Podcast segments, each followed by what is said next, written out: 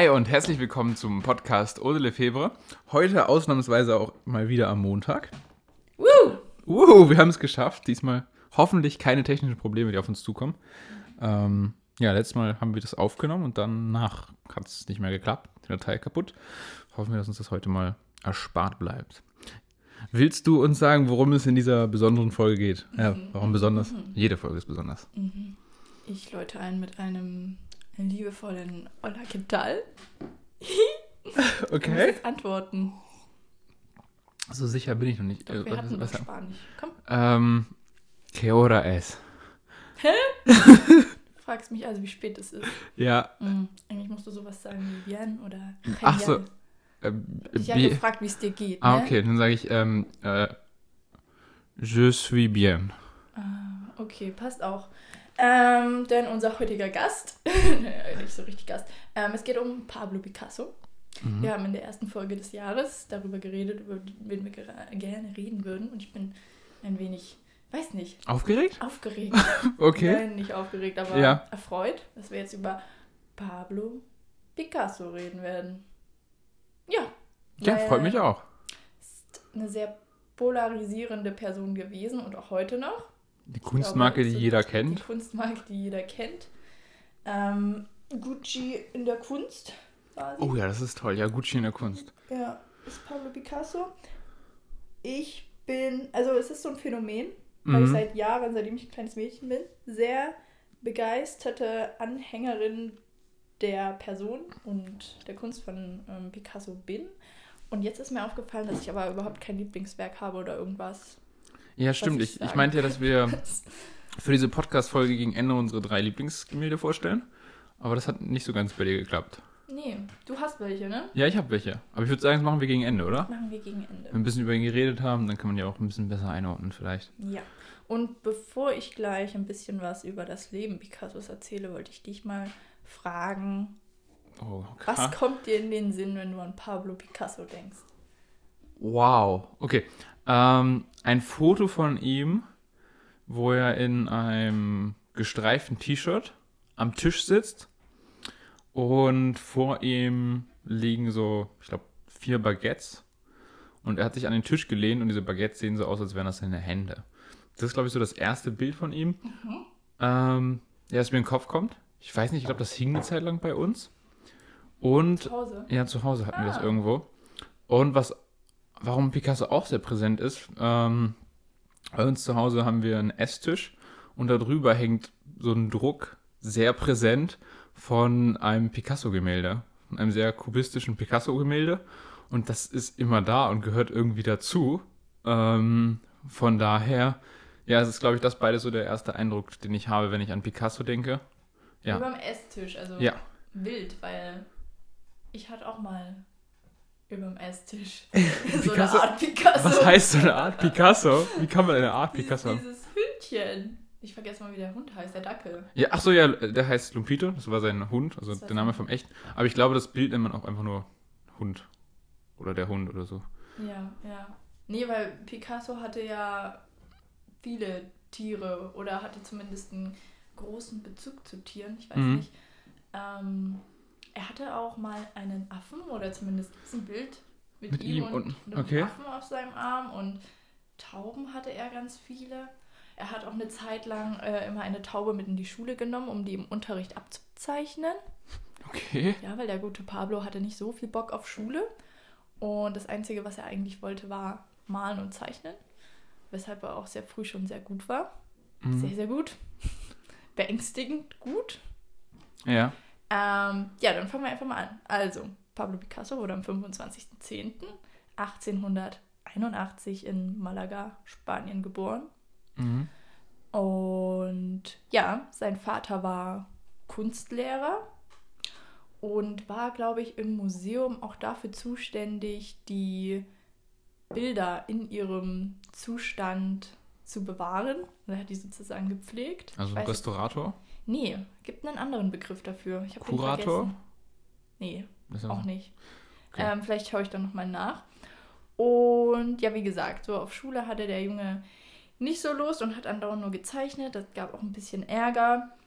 Ähm, Und ja, hat halt diese Taube mit in die Schule genommen. Okay, interessant. Das ist ein bisschen weird. Das heißt, er hat Die einfach so eine Taube eigentlich seinem Vater, weil der auch viele Tauben gezeichnet hat. Und dann gibt es auch noch eine lustige Story. Und zwar in späteren Jahren, oder nicht so spät, ein paar Jahre später, sollte er die Füße oder die Krallen einer Taube zeichnen. Und als der Vater wiederkam, war er so erschrocken darüber, wie gut ihm das gelungen war, dass er meinte, dass er ab nun keine Tauben mehr malen würde. Allerdings hat er anscheinend danach noch Tauben gemalt. Zumindest sagt das meine Quelle. Und im Allgemeinen hatte er eine interessante Beziehung zu Tauben. Auch später in seinem Atelier war es, glaube ich, so, dass er da viele, viele Tauben hatte. Und manchmal saßen sie auch auf seinem Körper, also auf seine Schulter, Arme und so weiter und so fort. Und er hat sie im Allgemeinen als sehr sinnliche Tiere betrachtet oder überhaupt die sinnlichsten.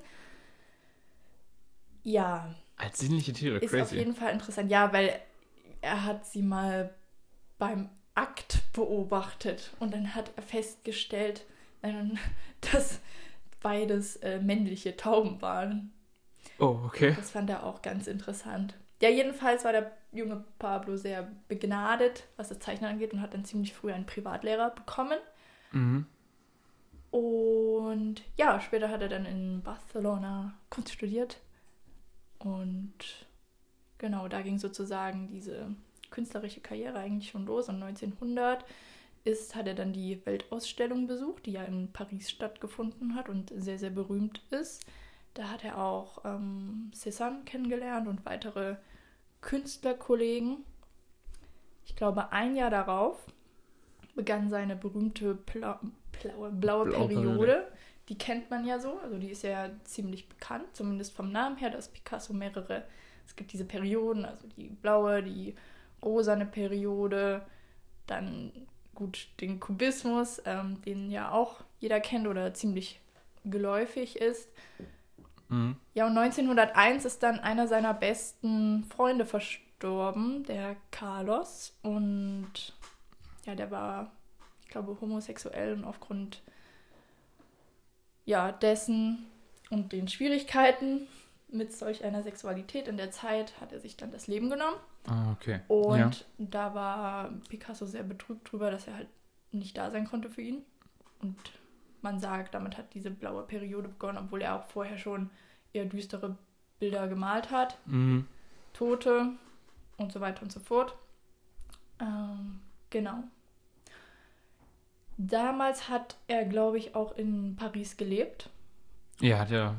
aber war sehr, sehr arm. Also man weiß ja über Picasso, dass er schon zu Lebzeiten wahnsinnig reich war. Er hat sich ja später auch ein Schloss gekauft, ich glaube in Frankreich. Ich glaube, mit unter den reichsten Künstlern Ja, ja, überhaupt. überhaupt, Später, überhaupt ja. wahrscheinlich einer mit der reichsten Mhm. Menschen damals, kann ich Ja. mir vorstellen. Also hat wahnsinnig gut verkauft, aber das war nicht immer so. Mhm. In jungen Jahren ähm, war er sehr, sehr arm. Und es gibt den Mythos, dass er auch ähm, Zeichnungen verbrennen musste, um im Winter Wärme zu erhalten. Ich glaube, das ist so eine sehr philosophische Vorstellung, ja, das so, kann sein. dass Das Autoren ihre Bücher verbrennen und Künstler ihre, Ja. ja, um Genau. sich warm zu halten. Und ja, apropos Autorin bzw. Autorin, es ist nämlich so gewesen, dass sich seine Situation dann änderte, als der Kunstsammler Leo Stein und seine Schwester Gertrude Stein mehrere Picassos kauften. Und für manche, manche oder viele sollten Gertrude Stein kennen, Mhm. ist amerikanische Autorin gewesen, beziehungsweise eigentlich amerikanisch-deutsch, dann später aber in Frankreich lebend. Und ja, die hat gar nicht so großartig, ich weiß auch gar nicht, warum ich jetzt abschweife, aber ich glaube, egal. Ähm, die hat ja ein, also die hat mehrere Werke verfasst, die allerdings nicht so den Durchbruch hatten. Und trotzdem ist sie halt eine ganz, ganz wichtige Autorin ihrer Zeit gewesen und auch Ja. heute noch, weil sie eben so die, die Mutterautorin war. Also sie hat ja immer sehr, sehr viele Menschen um sich versammelt Ja. unter anderem ja auch ähm, Hemingway und so weiter und so fort. Um, ja, und hat die sozusagen betreut und hat eine langjährige nicht, ja, Beziehung, freundschaftliche Beziehung auch zu Picasso. Demzufolge und genau, hatte halt privat auch Picassos, was äh, irgendwie sehr, sehr cool ist.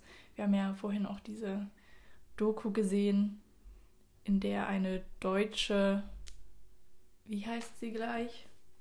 Angela Rosengart oder Rosengarten oder Angela, ähm, 130 Werke besitzt. Also ist die größte Privatsammlung, was irgendwie sehr, sehr cool ist. Die Frau ist auch sehr sympathisch rübergekommen. Picasso hat sie ja auch ähm, gemalt. Und ja, aber ich mache jetzt mal weiter. Darauf folgte seine Rosa-Periode. Da gibt es auch einige Werke. Das sind quasi diese, die eben dann fröhlicher daherkommen mit tatsächlich auch rosanen Farben. Dann der Kubismus, den wir alle kennen, der ja Mhm. auch durch ähm, Picasso und Braque entstanden ist. Also die haben den sozusagen begründet. Das ist ja so diese absolute Vereinfachung und Abstraktion der Figur. Und daher kennt man ja auch ähm, dieses, zum Beispiel dieses ganz bekannte Werk Dorama. Er hat ja seine Frauen zerlegt und Welche, wie heißt das Werk? ähm, so Dorama. Kenne ich nicht. Oh, Kannst- egal. Ja, erklären? Kannst du. Ähm, das ist ja sehr abstrakt und auseinandergenommen und Gesichtshälften falsch aneinandergesetzt. Ah, okay, mit ja. Farben ähm, verziert, also ziemlich bunt. Ähm, ja, also solche Werke hat er ja in dieser Art und Weise sehr viel. Ja, typisch richtig, sein, seine kubistischen Porträts, wo man ne, Genau. Menschen gleichzeitig von vorne sieht, von der Seite und halt verschiedene Perspektiven dann zusammenpresst. Ein bisschen finde ich immer so, kann man es erklären, wie so ein 3D-Modell gepresst auf 2D. Und dann passiert halt, dass man Ja, stimmt. vordere Seite sieht, die seitliche Seite. Ähm, genau, finde ich eigentlich mal ganz interessant, weil man so, klar, das ist nicht, nicht naturalistisch, also wie ein Bild hat von einer Person, Ja.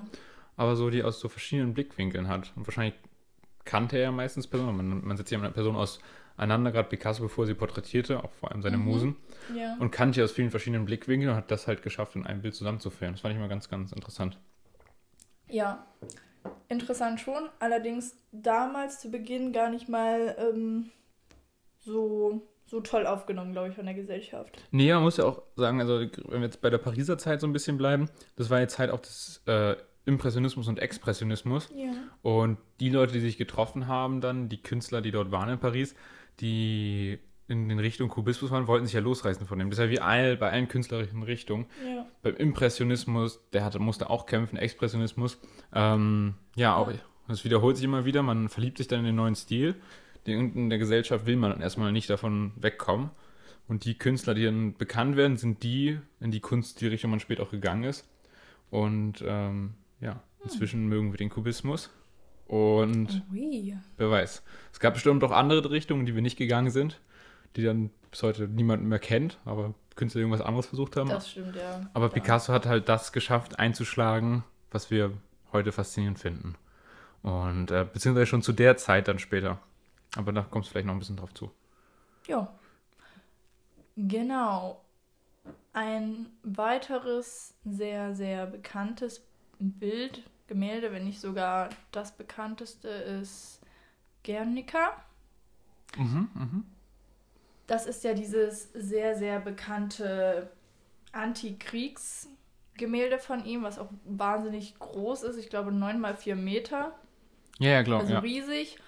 Es zeigt äh, dunkle Farben, also eigentlich nur weiß, schwarz und grau. Mhm.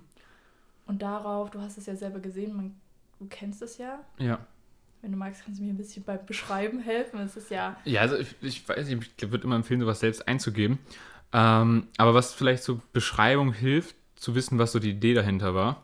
Also Antikriegsbild und warum schwarz-weiß? Weil zu der Zeit alles, was aktuell war, waren Bilder in den Nachrichten und die waren schwarz-weiß. Und deswegen kam man damit so eine Aktualität ganz nah, indem man das auch schwarz-weiß gemalt hat. Und Guernica war ja eine Stadt, ja die komplett bombardiert wurde. Baskenland. Ge- Ja, Also in Spanien. in Spanien, Baskenland, genau. Das ist der Norden da oben. Und die wurde komplett zerstört. Von Deutschland, von der Einheit Condor. Ja, Und den Italienern auch. Ja, ja, genau. Die haben Mhm. da zusammen angegriffen. ja, kann ich mir gut vorstellen. Es war Waren ja beides gute sehr, Faschisten. Sehr interessante Zeit. Ja, und das hat ihn, obwohl er immer so apolitisch war und sich eigentlich nicht interessieren würde, sogar dazu bewegt, das trotzdem zu machen Mhm. und mal ein politisches Bild zu wählen. Und das Bild ist dann sozusagen gewandert, um auch Gelder zu sammeln. Ja. Und ähm, ja, ist so ein Antikriegsbild, wo man äh, eine schreiende Frau sieht, in kubistischem Stil, Genau. ein Stier links. Kubistischer Stil und seine Ideen Mhm. hat er ja entnommen aus älteren Werken, also zum, zum Beispiel aus einem von Rubens. Also Mhm. zumindest von so Konstellation und Genau, weil es, es gab schon genau, von Rubens, glaube ich, auch so ein Antikriegsbild und da hat er sich so ein bisschen dran orientiert. also aus ganz, ganz verschiedenen Ja, er verschiedenen sozusagen Bildern, die so auch so, ja. gezogen, vor allem so der Barockzeit und ja. Ja. Genau. Ja, und da, wo wir schon mal politisch sind, obwohl ich wollte noch was anderes sagen, Ja. weil ein Tipp oder ein, ein Reiseziel ist, was ich ähm, vorschlagen möchte, als wir nämlich gerade übers Baskenland geredet Mhm. haben. Da ist die Hauptstadt ist Bilbao Ja, und da gibt es das Guggenheim Museum. Das Ja. ist wahnsinnig bekannt und da hängen auch Picassos. Ich war da nicht drin, also ich war da am Museum, aber Ja. leider nicht drin. Ich glaube, das war ein Montag, da haben ja Museen bekanntlicherweise irgendwie zu, leider. leider schon, ja. Aber dafür natürlich am Wochenende immer geöffnet. Dafür ist unser Podcast am Montag da, siehst du? Da- Den Tag, wo toll. nicht ins Museum ja, gehen können, kann man einen Podcast hören. Perfekt. Ja. Ja. nee, und das ist ganz toll. Und allgemein ist Bilbao eine wahnsinnig interessante Stadt. Und ja, Ja, aber da kann ich auch vielleicht einen Reisetipp geben. Einmal bei Reisetipps geben. Und zwar ein kleines Dorf, 27.000 Einwohner, also wirklich nicht groß. Ähm, und da kann man. 27.000 Einwohner, sagst du, ein kleines Dorf, wirklich Ja, es groß. ist doch, das ist doch nicht, es ist ein kleines Dörfchen. Kein Dörfchen. Ich weiß nicht, aber ab wie viel? Ab 50.000 ist meine Stadt? Nein, ab 10. Das Ab war eine 10.000? Kleinstadt, Ja. Nein, also ich habe es als Dorf beschrieben. 100%. Das ist keine Stadt. Doch. Ihr Städter wisst das bloß nicht. Stadt in dichten 10.000 Leute. Ja. Ja, okay, ich finde das, für mich ist es ein kleines Dorf, 27.000 Menschen. Ähm, und es ist auch gar nicht so touristisch und heißt Valorie und liegt an der französischen Küste. Und das ist das Dorf, in dem Picasso mit knapp über 60 Jahren nochmal Töpfern gelernt hat. Er ist dorthin gezogen, weil er so begeistert war irgendwie von der Töpferstadt und dort das gelernt hat. Ähm, ist auch eine Stadt, die ganz eng verknüpft ist mit der Töpfertradition, weil dort schon seit Jahrhunderten getöpfert wird. Und das hat er dort gelernt und hat dann zusammen mit dem, mit dem Hersteller, der dort ansässig ist, Madura, Werke produzieren lassen. Und teils auch Dinge selbst hergestellt. Aber was ganz interessant ist, und da frage ich jetzt dich, wieder eine Schätzfrage. Ähm, als kleines Beispiel, es gibt einen Teller, der heißt Kopf eines Fauns und der wurde versteigert bei Van Ham. Und es gibt 300 Stück davon als Auflage. Also was glaubst du, was man für den erzielt hat? Also das Verrückte ist, den hat er nicht nur selbst gemacht, der wurde ja produziert bei Madura. Er hat seine Unterschrift draufgesetzt, er hat das sozusagen designt und dann wurden 300 Stück davon gebrannt äh, und hergestellt. Und jetzt halt die Frage so, was glaubst du, was kostet ein Teller, von dem es 300 Stück gibt? Ich glaube 38.000 Pfund. Ja, ein bisschen mehr tatsächlich, aber das sind so circa 40.000. Aber ja, ist sehr nah dran. Ähm, und finde ich wahnsinnig interessant, dass der es geschafft hat. Und der, es gibt ja zigtausende davon.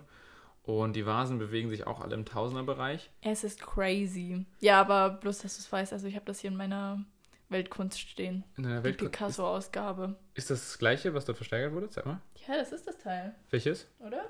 Nee. Nee? Nee, nicht, nicht ansatzweise. Das ist doch kein Teller, oder? Ach so, nee, aber hier steht noch, äh, ach so. Ja, dann hatte ich Glück. Ja, nee, hattest du Glück. Aber scheint Teller, sein. solche, ne? Ja, aber das ist ein ganz noch simplerer Teller.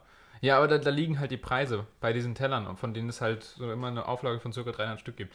Und das ist wahnsinnig spannend. Aber noch was anderes. Ich habe ja gesagt, er ist nach Valorie gegangen dort, um dort zu töpfern und sich eben damit auseinanderzusetzen. Um einfach zu zeigen, was das für eine einflussreiche Person war. Ähm, nachdem er das gemacht hat, und vorher war das nicht so der Ort für Künstler, kamen dort halt Marc Chagall und Miro hinterhergereist, weil die dann auch dahin wollten. Ähm, das ist nämlich ein ganz süßes Dorf mit so ein paar süßen Gassen. Und das finde ich jetzt schon interessant. Der war wirklich der Vorreiter zu der Zeit. Und ganz viele haben da versucht, so Kubismus nachzumachen, aber es hat Ja. nie so funktioniert wie er. Er war so der einzig wahre Kubist. Ja. Ähm, ja, das fand ich einfach ganz spannend. Deswegen als Tipp, Valorie gerne besuchen. War ich leider noch nie. Muss ich mal hin und gibt es ein tolles Museum mit seinen Keramiken und ich stehe auf seine Keramiken. Ich weiß nicht. Ich gar nicht. Du gar nicht, ne? nehme ich nicht mit.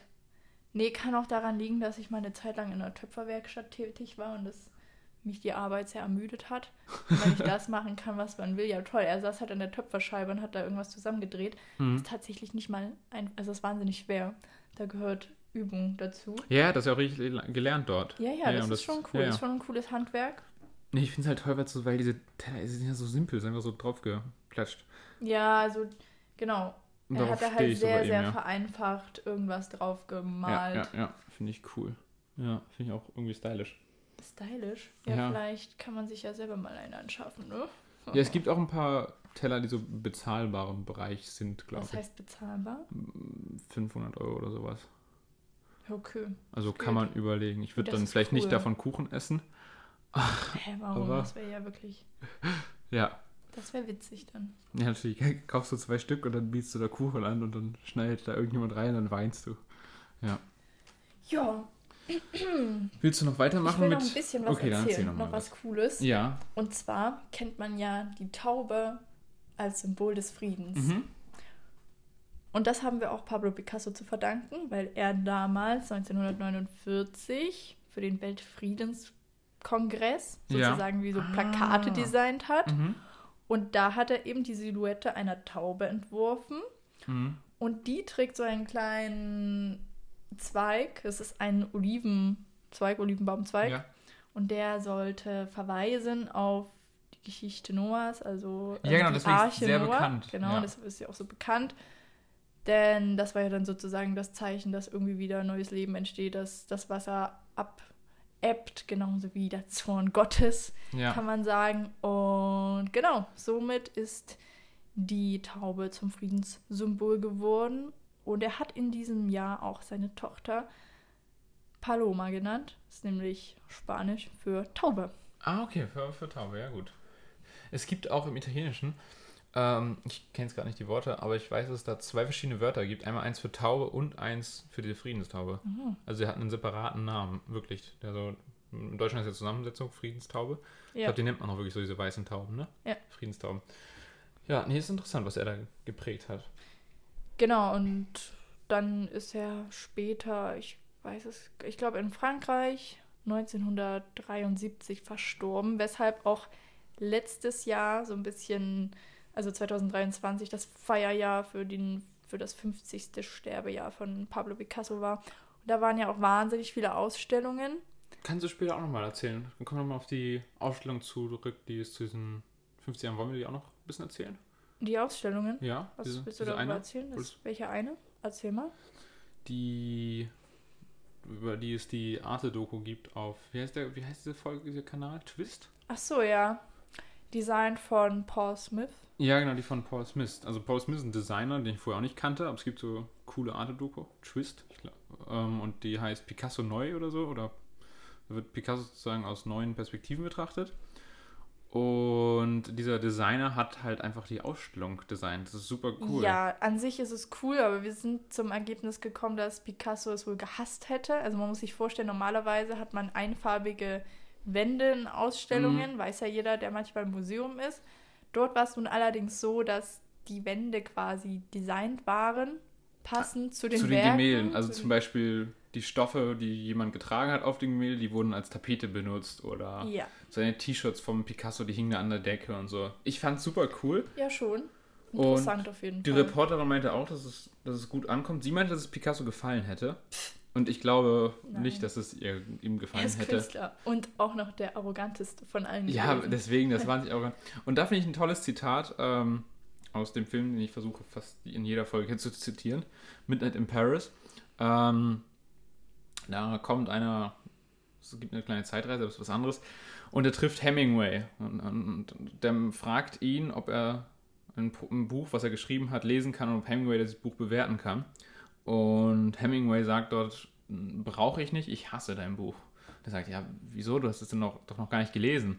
Er sagt, ja, das brauche ich ja nicht lesen. Wenn es gut ist, hasse ich es, weil jemand anderes besser schreibt als ich. Und wenn es schlecht ist, hasse ich es ebenso, weil ich schlechte Bücher hasse. Und ich glaube, ähnlich wäre es halt auch bei Picasso, dass der niemals so zugeben könnte, dass er es besser gefunden hätte, als wenn er die Ausstellung selbst kreiert hätte. Ja. Und von daher null damit einverstanden wäre, wenn jemand anderes, ein Designer, noch ein bisschen Kunst mit reinbringt. So ist das wohl. Aber auch interessant, wenn es so geht um künstlerische Zusammenarbeit. Habe ich noch was Lustiges rausgefunden. Und zwar gibt es den Film, ich weiß nicht, ob du ihn kennst, sehr, sehr unbekannt, der Film tatsächlich. Ich weiß gar nicht, ob man ihn irgendwo noch findet. Picasso Sommer. Nee, ich kenne, ich habe tatsächlich leider noch nie einen Picasso-Film gesehen. Ich habe auch einen entdeckt Ja. und schon wieder vergessen, wie der heißt. Jedenfalls. Also ist aber der so biografisch? Von Anthony Hopkins. Ähm, ja, aber aus Sicht einer Frau von Picasso. Ah, okay, das ist interessant. Nee, dieser, dieser Film hat nichts mit Biografie zu tun. Der wurde auch noch zu Lebzeiten Mein Mann Pi- Picasso heißt der. Ach, mein Mann Muss Picasso, man okay. sich mal anschauen. Nee, also der, der Film Picasso Sommer, den sollten wir uns vielleicht auch mal anschauen. Der hat nichts mit einer Biografie von Picasso zu tun. Okay. sondern geht es um einen Architekten, der Picasso einfach sehr doll mag als Künstler, zur Zeit, wo Picasso gelebt hat und älter war und sehr prominent war. Und dann wurde dieser Film gedreht und Picasso sollte mitmachen, einmal als Schauspieler in ein paar Szenen und die Animation gestalten. Und dieser Film wurde gedreht, aber der, der Regisseur und die Producer hatten nie eine klare Zusage von Picasso. Und als es dann soweit kam und die Zusammenarbeit gefragt wurde, hat Picasso halt Nein gesagt. Dass er gar nicht Okay. mitmacht. Deswegen ist der Film so toll. ein kleiner Reinfall geworden. Und die Animationen sind alle irgendwie selbst gemacht. Und es gibt eine Szene, wo man so Picasso am Strand sieht, wie er da was hinmalt in den Strand. Das ist halt ein Double, der so ein bisschen aussieht wie er. Das ist ziemlich lustig tatsächlich. Das, der heißt ähm, Duke of Catalania, der Schauspieler. Das war sein Spitzname. Und der ist die Inspiration für das Logo von Meister Propper gewesen. Oh mein Gott. Und der spielt da Picasso.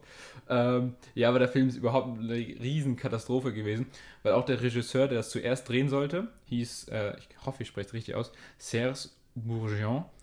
Und der hat Regie gerne oberkörperfrei auf dem Pferd geführt. Das heißt, der Ritter auf dem Pferd rum, oberkörperfrei, hat Regieanweisung gegeben. Und dann musste das Uh, das erinnert an diesen Werbespot von diesem Deo ah, von Old Man Spice. Ja. Ja, ja, ja so, so ähnlich. Für viele Leute, die den Werbespot kommen, li- lief der da lang als Regisseur und hat da Anweisungen gegeben. Dann musste der, wurde da entschieden, dass der Film nochmal fast komplett neu gedreht wurde mit einem neuen äh, Regisseur. Und ja, am Ende ist das irgendwie ein bisschen in die Hose gegangen. Den Film kennt kaum jemand und weiß nicht. Aber kann man sich vielleicht mal anschauen. Ist vielleicht mal ganz lustig, so einen Film zu, zu sehen, wo man weiß, dass eigentlich hätte Picasso mitmachen sollen oder groß interagieren sollen, aber dann einfach Nein gesagt hat. Ähm, deswegen weiß ich auch nicht, wie offen der mit anderen Kunstprojekten wäre und anderen also, Künstlern Ich glaube, der hat zusammenzuarbeiten. schon so ziemlich sein Zeug gemacht, ne?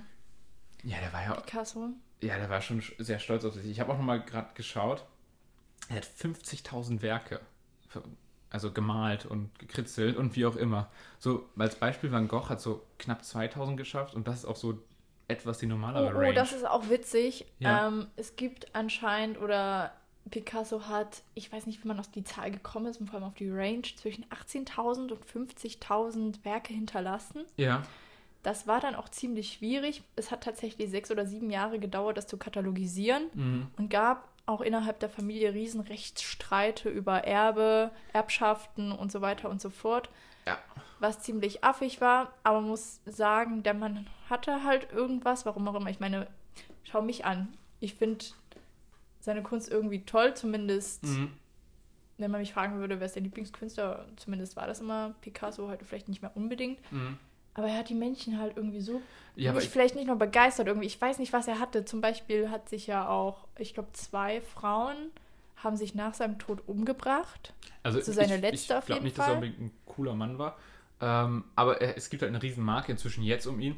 Und wo du sagst Rechtsstreit, ich glaube, das ist ziemlich wahrscheinlich auch eklig abgegangen. Ich meine, es geht da ja um Millionen bis Ja. Milliarden. Ja, Von eher daher- und- Milliarden. Ja, es geht Ja. eher um Milliarden und die Leute, die das festlegen, Katalog, die entscheiden ja, was echt ist und was nicht. Ja. Das heißt, theoretisch könntest du vielleicht auch irgendwo einen Picasso haben, weil du ihn persönlich könntest, weil du ihn persönlich kanntest, aber wenn die Familie halt sagt, ja, das ist aber kein Picasso, dann zählt das halt nicht. Und die haben halt diese absolute Macht, indem die den Katalog festlegen. Deswegen glaube ich schon, dass es eine heikle Sache ist.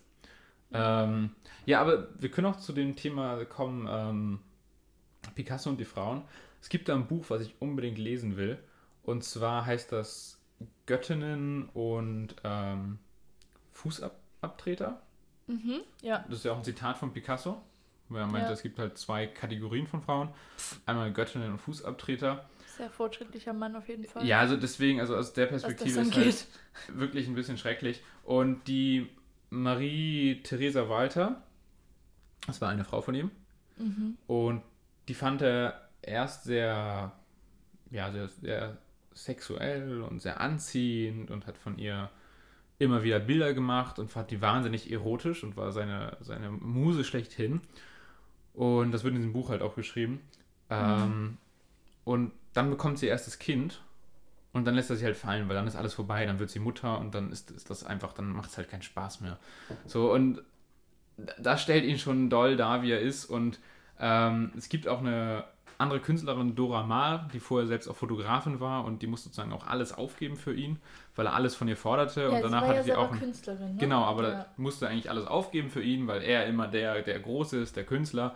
Und ähm, ja, litt danach psychischen Nervenzusammenbruch und musste halt auch in die Behandlung gehen. Ja, das war sehr interessant. Und das zeigt halt auch, was das auslöst. In der Psychologie haben wir mal das gesprochen, dass es so ein Phänomen gibt, bei, in unserer Kultur, wie, wie wir halt aufwachsen als Frauen und Männer, dass ähm, das halt so ein Phänomen ist, dass es. Ja, das Phänomen, also das ist auch ein freudsches Konstrukt, Hm, gehört auch zu irgendeiner seiner psychosexuellen, ich wollte jetzt Fantasien sagen, ja vielleicht auch Fantasien. Ich bin mir sicher, dass Freud auch Ja. wieder interessante Fantasien hatte. Ich meine, ja, schon interessant. ja, wir haben uns letztens darüber unterhalten, bei dem gab es so den Menschen, der in der Mitte steht und links und rechts sind so Sex und Süßigkeiten. Also es gibt dieses Lustprinzip und das Moralitätsprinzip.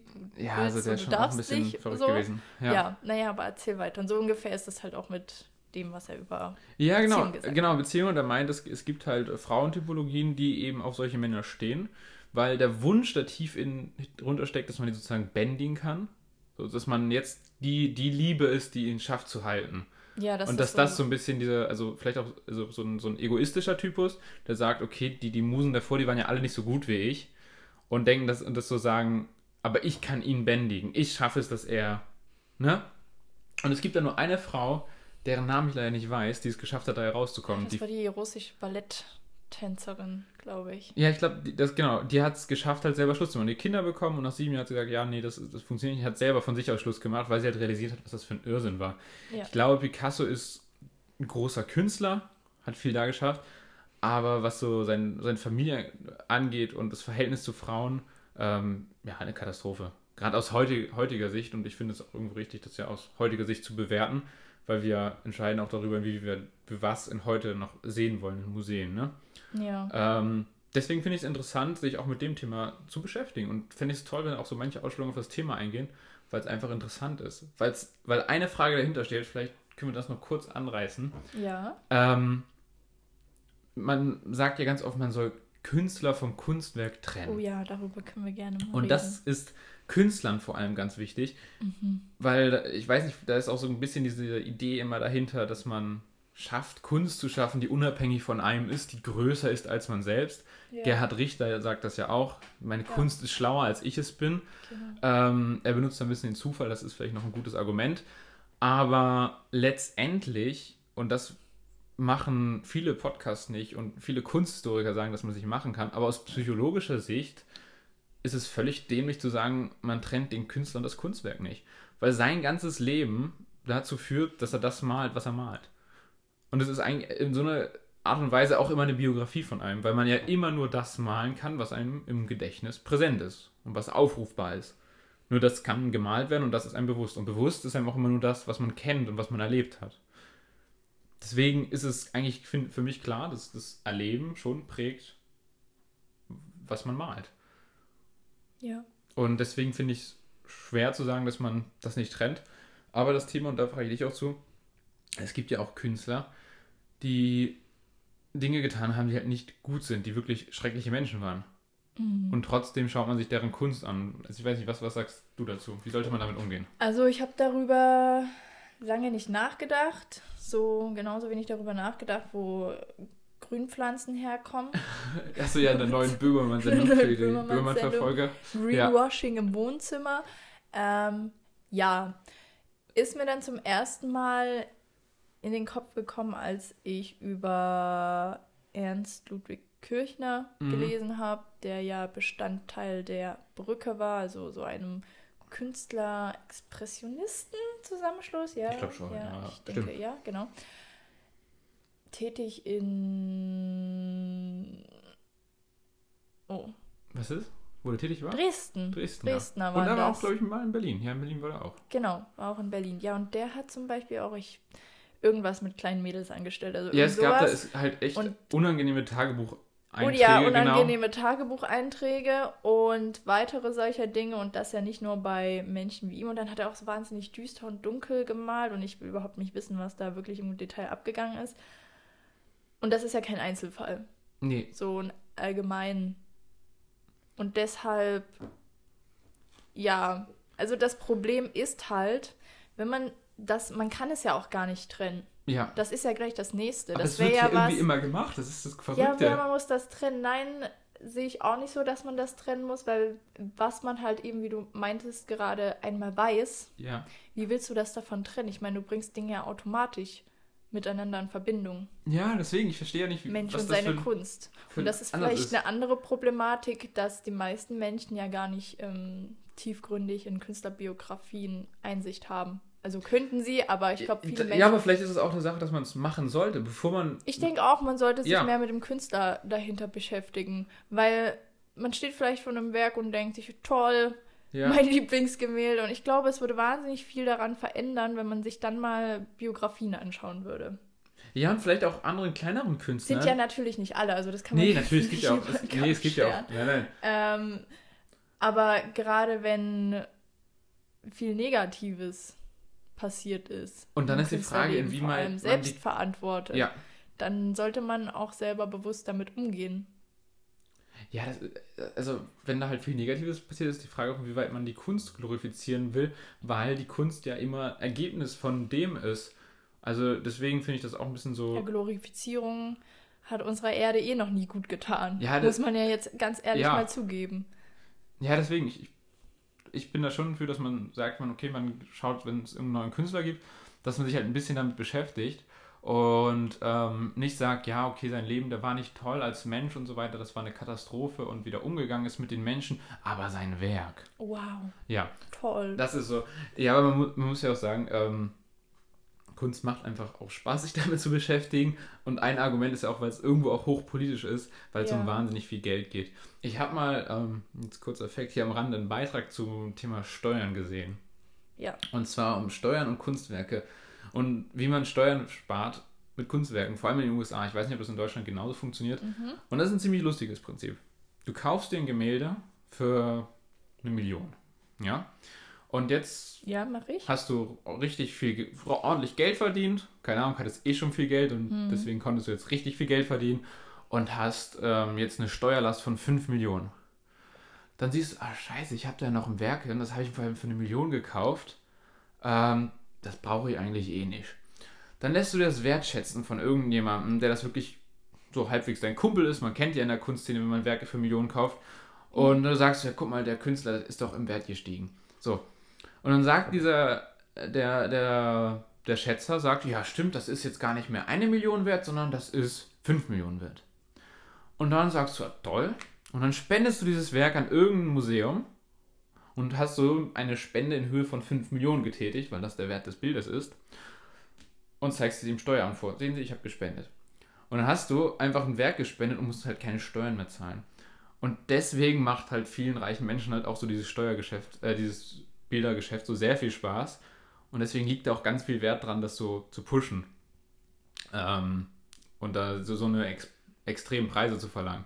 Und das finde ich auch nochmal ganz interessant. Es gibt halt wirklich immer so diese, diese zwei Seiten. Es ist halt immer, es ist halt super spannend, es sind interessante Persönlichkeiten, aber die Preise sind halt immer auch, finde ich, so ein Nachteil ein bisschen bei der Kunst. Ja. Das ist halt so.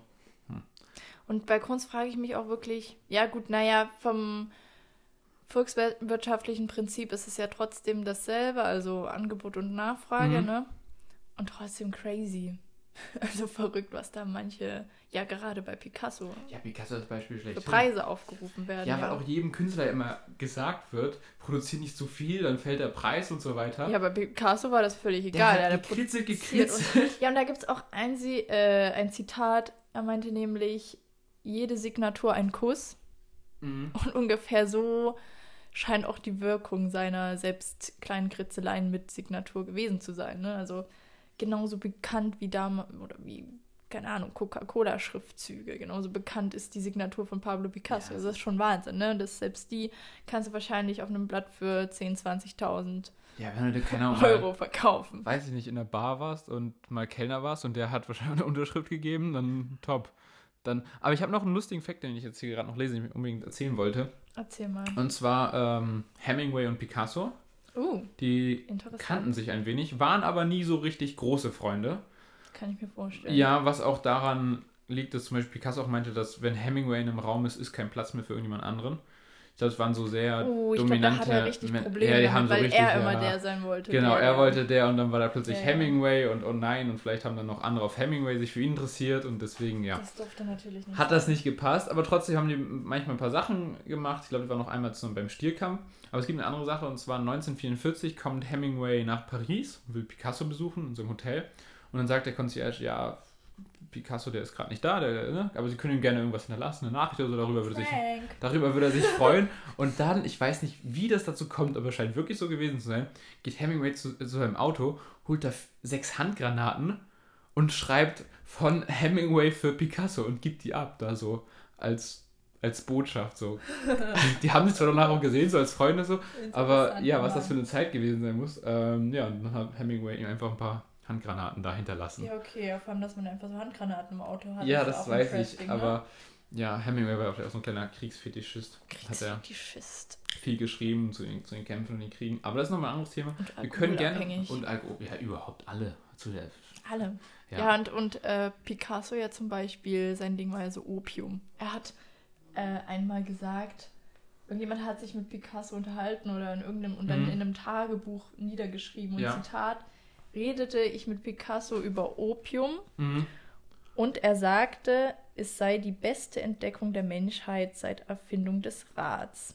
Er fand, es fördere die Gutmütigkeit, verhindere Mhm. Gier und dass jeder Mensch Opium rauchen sollte. Ja, deswegen. Also, da, oh, das ich. Und ich war ja. damals so erschrocken. Also ich habe dieses Magazin hier schon länger und Mhm. in meinem jugendlichen Leichtsinn dachte ich so, Hilfe, der hat Drogen genommen. Ja, und heute weiß ich, die ist halt einfach an der Tagesordnung, ne? Ja, das ist So. äh, Tagesordnung. Die Daily Dose Aber muss was ich schon mir- sein. Was ich mir auch überlegt habe, ähm, manchmal wirkt es so, als wären so Künstler so die Beschäftigung auch so gerne von Reichen, sich so ein bisschen mit so psychologisch komplett durchgedrehten Menschen einfach so ein bisschen zu beschäftigen. Ja. So, das da ist halt oft, was halt mitschwingt bei den ganzen Sachen. Ähm, ich habe mir ja drei Lieblingswerke raus. Ja, das würde ich gerne mal hören. Sag mal. Ich habe auf jeden du- Fall auch eins vorbereitet. Du hast eins, okay. Soll ich Ja. mit dem besten oder mit dem schlechtesten erst anfangen? Was ist mit dem schlechtesten, aber wie rum? Ich arbeite mich hoch, Auf okay? jeden Fall mit dem Besten. Nee, ich fange anders an. Oder sollst du mit dem besten? Mit dem besten? Okay. Natürlich. Dann das allerbeste, was ich wirklich wahnsinnig mag von ihm. Und das ist für mich eines der genialsten Werke. Der Mann hätte von mir aus auch nur das schaffen können. Ähm, das finde ich, das steht so weit ab von allem anderen. Ich weiß nicht wieso, aber boah, mich haut's um. Ähm, das ist der Hund tatsächlich. Der Hund. Ja, Sag mal. Lumpito. Also der kleine, So. der Hund, kennt man vielleicht, ist einfach nur mit einer Linie eine ganz kurze So, Skizze ja, da gemacht vom eine Dackel. ganze Serie von mit vielen Tieren. Also Genau. Pferd, Stier, Ja. Taube. kommen alle nicht an das ran, was für mich dieser Hund ist.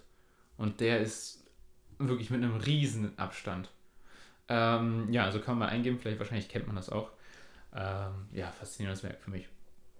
Als zweites, nach unten gehen wir, ne? Was auf Platz 2 sozusagen, ähm, was ganz anderes. Das ist Kopf einer lesenden Frau, eben weil es bei uns immer ähm, über dem Esstisch hing und sehr präsent ist. Mhm. Und es sieht aus, als wären sozusagen zwei Frauen irgendwie, kannst du mal anschauen, so zwei Köpfe, aber es sind einfach nur von verschiedenen Seiten und Ja. weiß nicht, hat mich immer fasziniert und vielleicht auch so, so ein Hang von Nostalgie, weil das immer bei einem hing. Und deswegen kennt man das. In der Psychologie kann man das auch mit dem Mere-Exposure-Effekt erklären, dass man Dinge halt einfach mag, wenn man sie oft sieht. Vielleicht ist es das. Mhm. Auf Platz 3 ist es, ich weiß immer nicht, wie ich sowas aussprechen soll, Bagneuse, ich glaube, die Badende. Und das ist ein Werk, wo man in sehr kubistisch abstrakten Form ähm, eine Frau sieht, die irgendwie badet am Strand. Vor allem mit ganz langen Beinen, die Brüste und den Hintern sieht. Also vor allem eigentlich nur den Körper. Und das Werk mag ich besonders, weil es in Midnight in Paris schon wieder ähm, eine sehr lustige Szene gibt, wo die, ähm, ja, ich würde sagen, zwei Protagonisten, der Protagonist und der Antagonist da ein bisschen drüber reden und sich ein bisschen drüber streiten, was man da sieht. Und der Protagonist letztendlich sagt, ja, das ist ein Werk, wo Picasso versucht hat, eine Frau zu zeichnen, aber sich so ablenken lassen hat vom, vom Körper und dann ist das das Ergebnis gewesen. Und deswegen fand ich das irgendwie ganz lustig und ähm, ja, so hat es meinen Platz 3 bekommen. Unter den drei Werken, die mir am meisten gefallen. Du hast ein Werk vorbereitet. Ich habe ein Werk. Ja, weil vielleicht liegt es auch daran, dass er so viel geschaffen hat. Ja. Ich weiß es nicht. Ja, und zwar ist das der sitzende Akt, sich den Fuß trocknend. Ah, Das ist okay. das, was ich auch gerade aufgeschlagen habe. Wie heißt das- es nochmal? Sitzender Akt, sich den Fuß trocknend. Okay. Also im Original mit Sicherheit anders. Klingt wahrscheinlich besser, aber das ist die deutsche Übersetzung. okay, das heißt, wenn man es sucht, findet man es. Sehr schön. Und das ist auch das Highlight der Sammlung Bergrun hier in Berlin. Oh, Und ich ja. wollte ja schon immer ins Bergrun-Museum, aber das ist ja geschlossen und Mhm. keine Ahnung, wann das wieder aufmacht. Das macht mich sauer, weil die haben, glaube ich, auch noch weitere Picassos. Ansonsten, aber hier steht, dass es irgendwie in der Berliner Nationalgalerie hängt und wir sind zwar jede Woche im Museum, aber ich check immer noch nicht, oder ich habe es nicht auf dem Kasten, was kennen wir jetzt das Berliner, was die Berliner Nationalgalerie ist. Meinen die damit die, Nee, also weiß das ist nicht. nicht die neue es kommt Nationalgalerie. Ich, ich weiß es immer nicht, was die ist. Aber Es es ist, weder in glaub der ich, neuen noch in der dahinter. alten. Nee, und es ist nicht in beiden. Ich glaube, es ist eigentlich wirklich ein Berggrundmuseum. Es kann sein, dass, dass Und- die das ja theoretisch in der Sammlung haben. Also auch die Ja. neue Nationalgalerie hat ja Picasso. und dadurch, dass es einen aus. geschlossen ist, also dieses Museum gibt es Mhm. tatsächlich, es fällt mir jetzt ein, weil aktuell hängt ja im Bode-Museum Ja, haben wir schon hängen ja mal noch ein ja. paar Picassos, allerdings nicht das. Ich finde das aber so toll, weil, ja, man sieht eine schwere Frau. Äh, Ich Mhm. glaube, das so lässt sich das gut erklären. Gehört, glaube ich, zu den, nennt man klassizistischen Bildern Ja. Picassos. Und es sind, es sind alles Pastellfarben. Blau, Orange, Ja, schon und so cool. ein Hautton. Irgendwie sehr, sehr cool. Ich weiß nicht, das begeistert mich wahnsinnig, weil es auch so ein bisschen sich abstößt vom weiteren Övre. Mhm. Und ja, es sitzt da und soll angeblich oder orientiert sein an einer antiken Figur, dem Dornenzieher, Dornenauszieher. Ah, ja, die kenne ich. Kennst du? Ja, Okay. ja, ist sehr ähnlich. Da, da schaut sich auch jemand sein, sein- seinen Fuß an und äh, Genau. ja, betrachtet seinen Fuß und zieht dann den Dorn. Stimmt, Genau, und daran sieht, soll sieht das, auch ein bisschen aber aus. das sie, genau, so sieht es eigentlich aus, so von der Grundhaltung her. Mhm.